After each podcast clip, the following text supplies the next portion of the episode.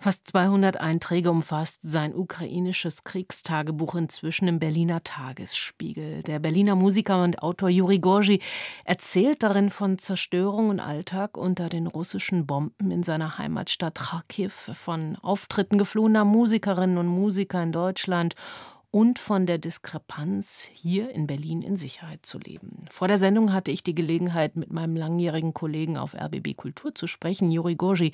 Begrüße ich nun. Hallo, herzlich willkommen. Guten Abend. Juri, wir kennen uns schon seit vielen Jahren, haben unter anderem bei Radio Multikulti zusammengearbeitet. Heute, anlässlich des zweiten Jahrestages des Krieges gegen die Ukraine, was geht dir durch den Kopf? Als erstes geht mir durch den Kopf, dass es eigentlich für die UkrainerInnen nicht zwei, sondern zehn Jahre Krieg ist. Dieser Krieg ist mit der Annexion Krim angefangen und es ist natürlich eine extrem lange Zeit. Natürlich war das viel intensiver und hat sich ganz anders angefühlt in den letzten zwei Jahren und man hat natürlich die ganze Zeit gewünscht, dass es äh, möglichst schnell aufhört, aber leider ist das Ende nicht in Sicht. Vor einem Jahr, wir haben noch mal in unserem Archiv geschaut, da sagtest du, nach wie vor schauen wir alle mit Optimismus in die Zukunft. Den Krieg muss die Ukraine gewinnen und wir haben gute Karten. Wie nimmst du die Lage derzeit wahr? Wie schaust du auf das letzte Jahr zum Beispiel zurück? Also wir können uns Pessimismus nicht leisten. Deswegen, die Ukraine muss diesen Krieg gewinnen. Ich kann mir gar nicht vorstellen, dass es anders kommt, weil wenn es anders kommen sollte, dann sind auch andere europäische Länder, Nachbarländer als nächste dran. Und ich weiß nicht, ob wir uns das vorstellen wollen. Das war ein hartes Jahr, natürlich. Aber jetzt ist die Stimmung, also ich bin eh glaube ich, subjektiv. Ich habe mein Bubble, wie man das sagt, äh, meine Leute.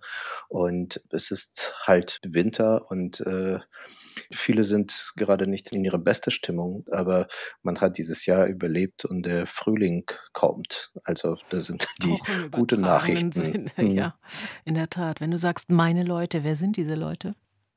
Das sind meine Freundinnen und Freunde aus den alten Zeiten, aber auch ganz viele neuen Freunde. Ich habe äh, in den, das ist äh, ganz spannend, dass in den letzten Jahren vor dem Anfang der groß angelegten Invasion war ich in der Ukraine eigentlich viel öfter als früher. Und ich habe auch ganz viele junge, neue Freunde. Und manche von ihnen hm, sind inzwischen in äh, Deutschland oder in, äh, auch in anderen Ländern, mussten fliehen. Auch die Kinder, Jugendliche, mit denen ich in Donbass gearbeitet habe, für die vor allem dieser Krieg viel früher angefangen hat, als, glaube ich, für Europäer, die vor zwei Jahren aufgewacht sind. Und auch meine Musikerkollegen und Kolleginnen, mit denen wir neulich auch ein Album in Kharkiv aufgenommen haben und im Oktober auf Tour waren mit Serhii Jadan, dem ganz auch in Deutschland inzwischen bekannten, preisgekrönten äh, Autor und äh, mit seiner Band und mhm. äh, mit einigen Kharkiver Kollegen und Kolleginnen. Mhm. Wie ist das eigentlich? Verfolgst du noch wirklich jeden Tag den Kriegsverlauf?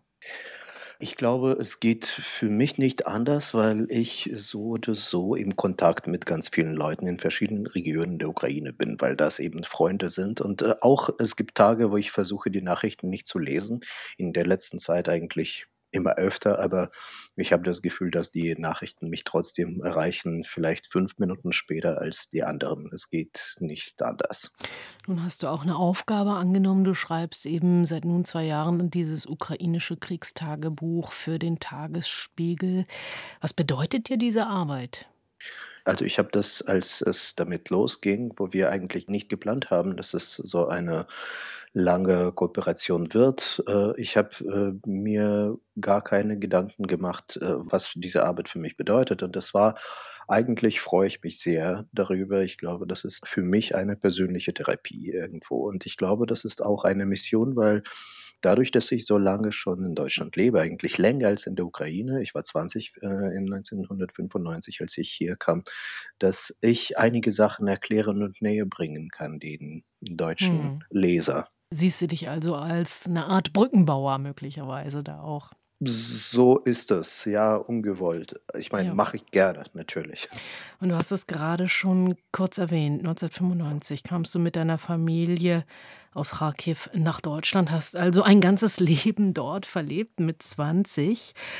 Du bist Jude, äh, Juri. Nun hat sich mit dem 7. Oktober und dem Massaker der Hamas in Israel ein neuer Krieg hinzugesellt. Was bedeutet denn das für dich persönlich? Ich habe natürlich, glaube ich, wie jeder Jude auf diesem Planeten, wie jeder Jude, den ich kenne, auf jeden Fall, habe ich Verwandte, habe ich Familie in Israel und natürlich und auch ganz viele Freunde und es fühlt sich persönlich an und natürlich mit der Erfahrung, die man in den Jahren der Ukraine, des Krieges in der Ukraine gesammelt hat, es fühlt es sich irgendwie viel intensiver an. Und ich war äh, am 8. Oktober in die Ukraine gereist und ich habe mit alle, wirklich ohne Ausnahme, jede Musiker, Kollege, aber auch nicht nur Musiker. Ne, jeder, mit dem ich gesprochen habe, hat mich sofort gefragt, wie es mir geht, hatte so viel Empathie mir gegenüber. Und als ich nach Deutschland zurückgekommen bin, hat es sich anders angefühlt. Auch eine interessante Erfahrung. Ich kenne sehr viele ukrainische Jüdinnen und Juden, die teilweise sowas von überfordert sich auch fühlen mit diesen zwei so schrecklichen Konflikten in ihrem persönlichen Leben. Und du schreibst auch in Folge 174 in deinem ukrainischen Kriegstagebuch zu viel Leid, zu viele Fronten. Wie balanciert man sowas? Also ganz privat persönliches, vielleicht Leiden auf hohem Niveau gemessen an dem, was Menschen vor Ort erlebt haben und erleben. Aber dennoch, das muss man ja erstmal alles verdauen und verarbeiten. Was hilft dir dabei? Man balanciert nicht und es hilft nichts. Ich sage es dir ganz offen. Man muss durch und Hoffentlich schafft man das auch. Also es ist wirklich ja. überfordernd, da kann ich nur zustimmen. Das Einzige, was hilft, wenn man noch Kräfte hat, dann konzentriert man sich darauf, was man machen kann, was man beitragen kann, was man dagegen tun kann und ob man helfen kann. Ich glaube, das, das hilft. Und gleichzeitig haben die Nachrichten aus Nahost, die Bilder, auch das verdrängt, was in der Ukraine vor sich geht und ist so ein bisschen im Bewusstsein hier und da weggerutscht, habe ich das Gefühl. Wie erlebst du das? Jein. Ich kann das natürlich nachvollziehen, wie es funktioniert, aber ich glaube auch, dass die inzwischen wohnen so viele Ukrainer in Deutschland. Ich weiß, dass äh, vor zwei Jahren, also im Ende Februar, Anfang März, habe ich mehrere Anrufe von meinen deutschen Freundinnen und Freundinnen bekommen und die wollten Kleider spenden oder gerne Flüchtlingsfamilie aufnehmen. Und die meinten, du bist der einzige Ukrainer, den wir kennen damals.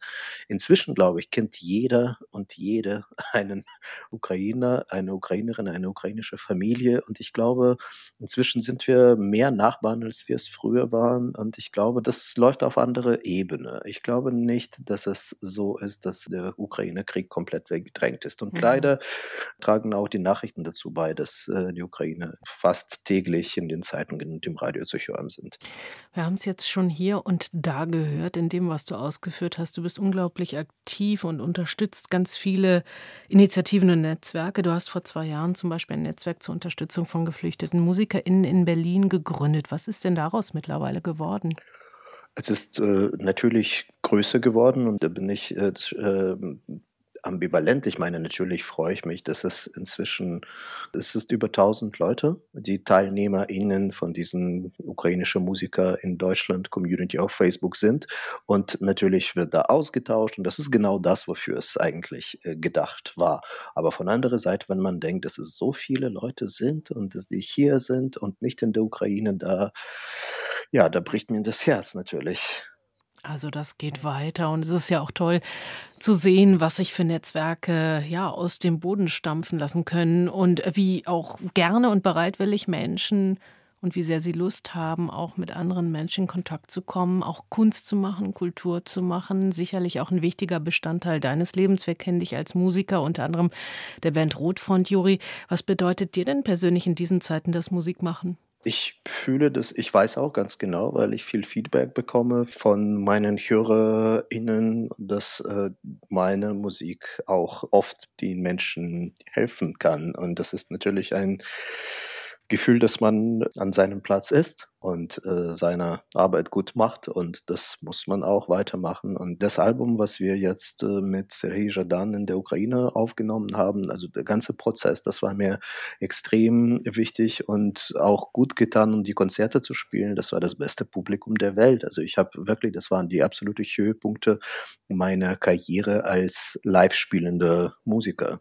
Tja, Musik in Zeiten des ganz Existenziellen. Der Musiker und Autor Juri Gorgia schreibt seit Beginn des Angriffskriegs auf die Ukraine ein Kriegstagebuch für den Tagesspiegel mit unglaublich vielen und unterschiedlichen Aspekten und Themen. Heute zum zweiten Jahrestag dieses Angriffs habe ich mit ihm auf RBB Kultur gesprochen.